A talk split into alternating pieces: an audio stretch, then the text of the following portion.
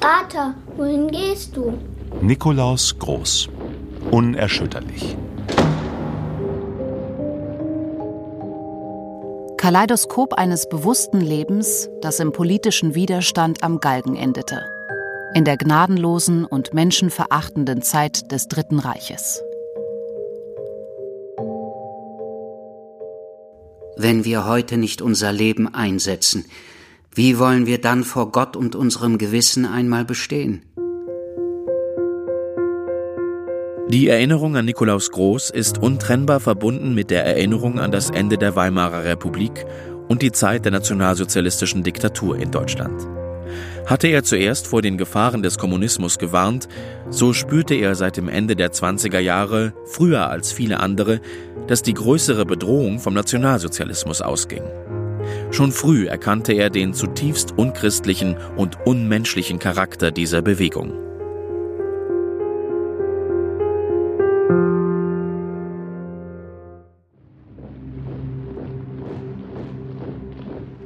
In der Westdeutschen Arbeiterzeitung wurden Hitler und seine Gefolgsleute Größenwahnsinnige, Volksbetrüger, Hohlköpfe, Abenteurer, die das Volk ins Unglück stürzen werden, Pathologen und Gewalttäter genannt. Hitlers Propagandalügen um seine Person und Lebensgeschichte, seine Sprücheklopferei, seine Hysterie und seine notorische Doppelzüngigkeit werden auf den Seiten dieser Zeitung demaskiert und unerbittlich festgenagelt.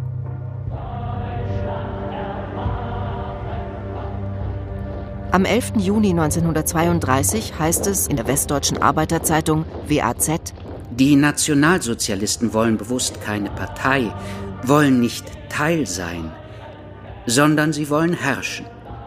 Sie kämpfen gegen den Parteienstaat und was sie aufrichten wollen, ist der Parteistaat. Der Nationalsozialismus will also keineswegs Parteipolitik beseitigen, sondern diese vielmehr auf die Regierungsführung übertragen. Der Staat kann nur Parteien anerkennen, die gewillt sind, teilzubleiben und die den Staat nicht mit ihrer Partei identifizieren. Nur ein Gleichgewicht der politischen Kräfte wird in Deutschland die Politik zu erhalten vermögen. Als Redakteur der Westdeutschen Arbeiterzeitung kann Nikolaus Groß den Mitgliedern der katholischen Arbeiter- und Knappenvereine Westdeutschlands Orientierung in vielen Fragen der Gesellschaft und der Arbeitswelt geben. Dabei wird immer wieder deutlich, dass für ihn die politischen Herausforderungen einen sittlichen Anspruch enthalten und dass ohne geistliche Bemühungen die sozialen Aufgaben nicht zu lösen sind. So wird der Redakteur zu einem Boten, der auch hier seinen Glauben bezeugt. Er schreibt im Jahre 1931 Einer nur ist, der Antwort gibt, der Antwort in sich ist Gott. Wer vermag an die Menschen zu glauben, wenn er nicht an Gott glaubt? Wer vermag auf Menschen und menschliche Einrichtungen zu hoffen, wenn er nicht im Glauben an Gott Hoffnung und Zuversicht findet? Wer wird Erlösung finden von der Not und Schwere des Daseins, wenn er sie nicht findet in dem, der uns alle durch seinen Opfertod erlöste, Christus. Der Gottgläubige, der katholische Mensch weiß, wo er Antwort findet auf die Fragen des Lebens.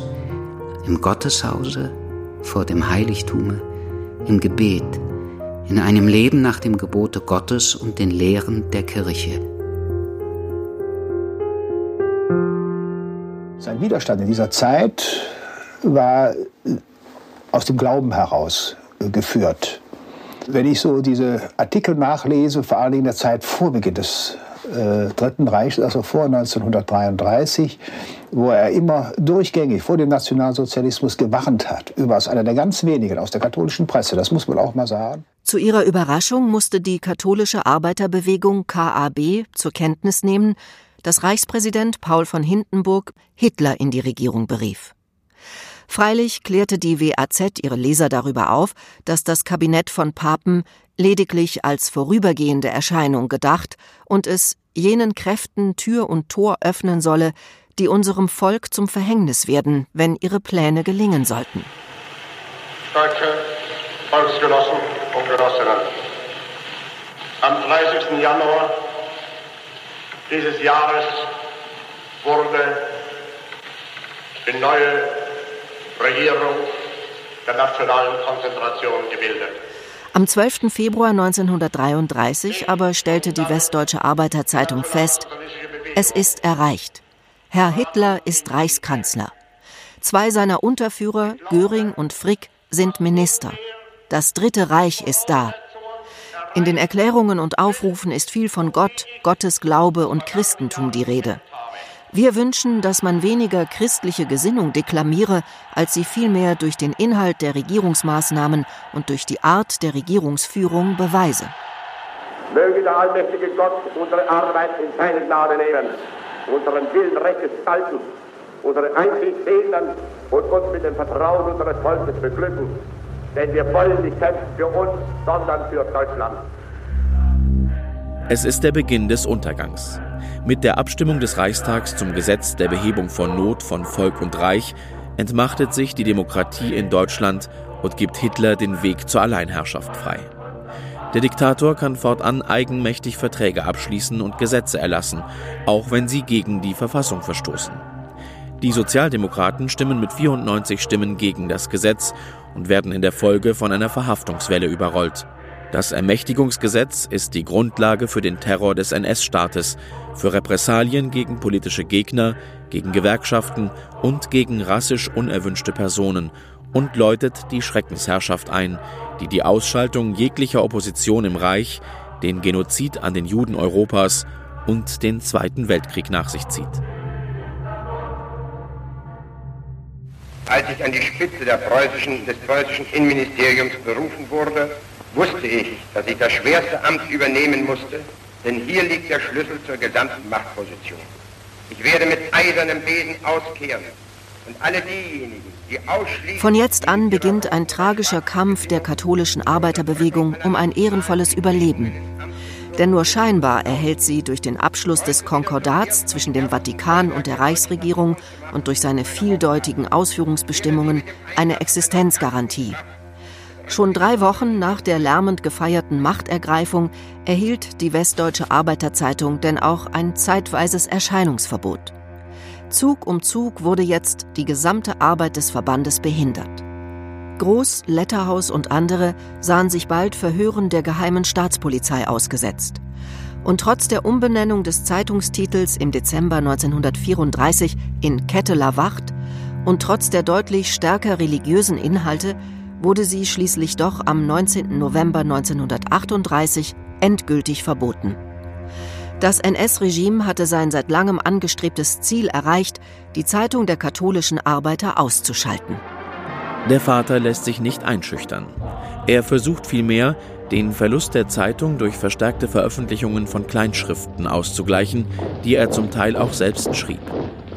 Zugleich kümmerte er sich in stärkerem Maß um die Männerseelsorge innerhalb der KAB. Schon bald nach der Machtergreifung hatte der Verband auch mit einer Krise seiner Fundamente zu kämpfen. Politische Erörterungen wurden untersagt. Fast unvorbereitet gingen die deutschen Katholiken in eine der größten Auseinandersetzungen ihrer Geschichte. Versteckte Angriffe gegen die Kirche gingen schließlich, wenn auch unter dem Deckmantel des Rechts, in offene Vernichtungswut über. Koexistenzversuche bestimmter katholischer Kreise mit dem neuen Reich scheiterten. Auf der anderen Seite mündete der Zusammenhalt treuer katholischer Arbeiter immer mehr in die Form einer moralischen Widerstandsbewegung. Es ist folgerichtig, dass etliche ihrer Führungskräfte an den Überlegungen und Plänen des deutschen Widerstandes beteiligt waren, die ihren letzten, auch militärischen Ausdruck im Aufstand des 20. Juli 1944 fanden. Diese Umstände sind sicher auch entscheidend für seine Kontakte mit den Kreisen des Widerstandes gegen den Nationalsozialismus. Im sogenannten Kölner Kreis hatte er sich selbst schon an den Überlegungen zur Neugestaltung Deutschlands in der Zeit nach dem Ende des Dritten Reiches beteiligt. Sein enger Vertrauter dabei Bernhard Letterhaus. Die Kollegen und Nachbarn verbindet auch ganz persönliche Freundschaft. Bernhard Letterhaus ist der Patenonkel von Sohn Bernhard. Das Ketteler in Köln wird immer mehr zu einem Zentrum des Widerstandes. Durch den Verbandspräses Dr. Otto Müller und seinen Kollegen Bernhard Letterhaus wird Nikolaus Groß immer mehr in den aktiven Widerstand einbezogen. Bernhard Letterhaus wird zur Wehrmacht gerufen, eine Position, durch die er auch Kontakt zum militärischen Widerstand bekommt. Und Nikolaus Groß kann seine Reisen zu den Arbeitervereinen für Kurierdienste zwischen verschiedenen Widerstandsgruppen nutzen.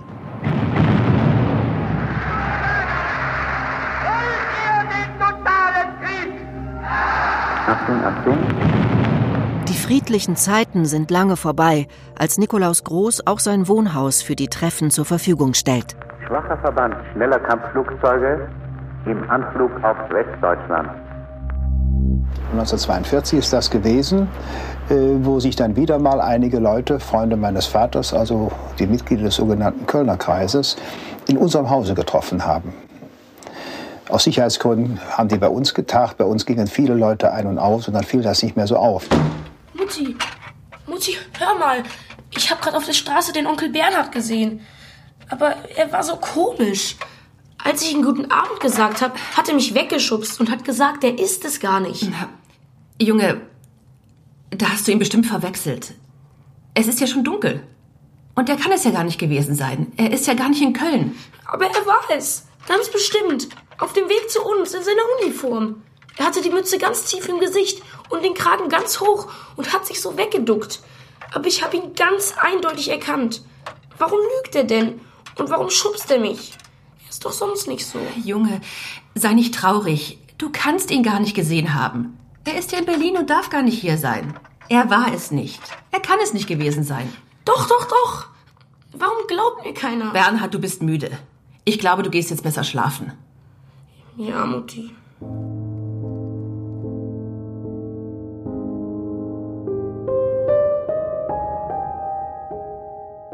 Bernhard?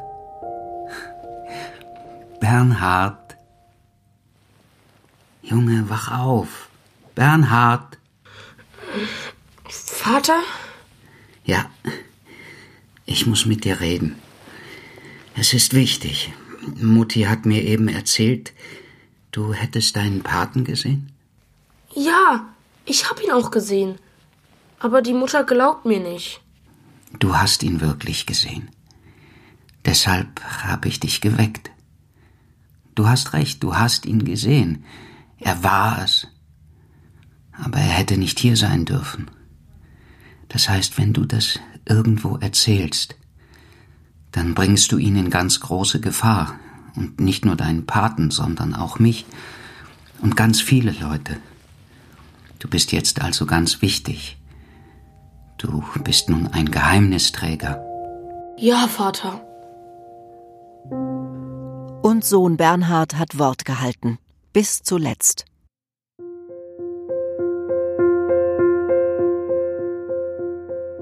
Berlin-Tegel, den 21.01.45. Manchmal habe ich mir in den langen Monaten meiner Haft Gedanken darüber gemacht, was wohl einmal aus euch werden möge, wenn ich nicht mehr bei euch sein könnte. Längst habe ich eingesehen, dass euer Schicksal gar nicht von mir abhängt. Wenn Gott es so will, dass ich nicht mehr bei euch sein soll, dann hat er auch für euch eine Hilfe bereit, die ohne mich wirkt. Gott verlässt keinen, der ihm treu ist, und er wird auch euch nicht verlassen, wenn ihr euch an ihn haltet.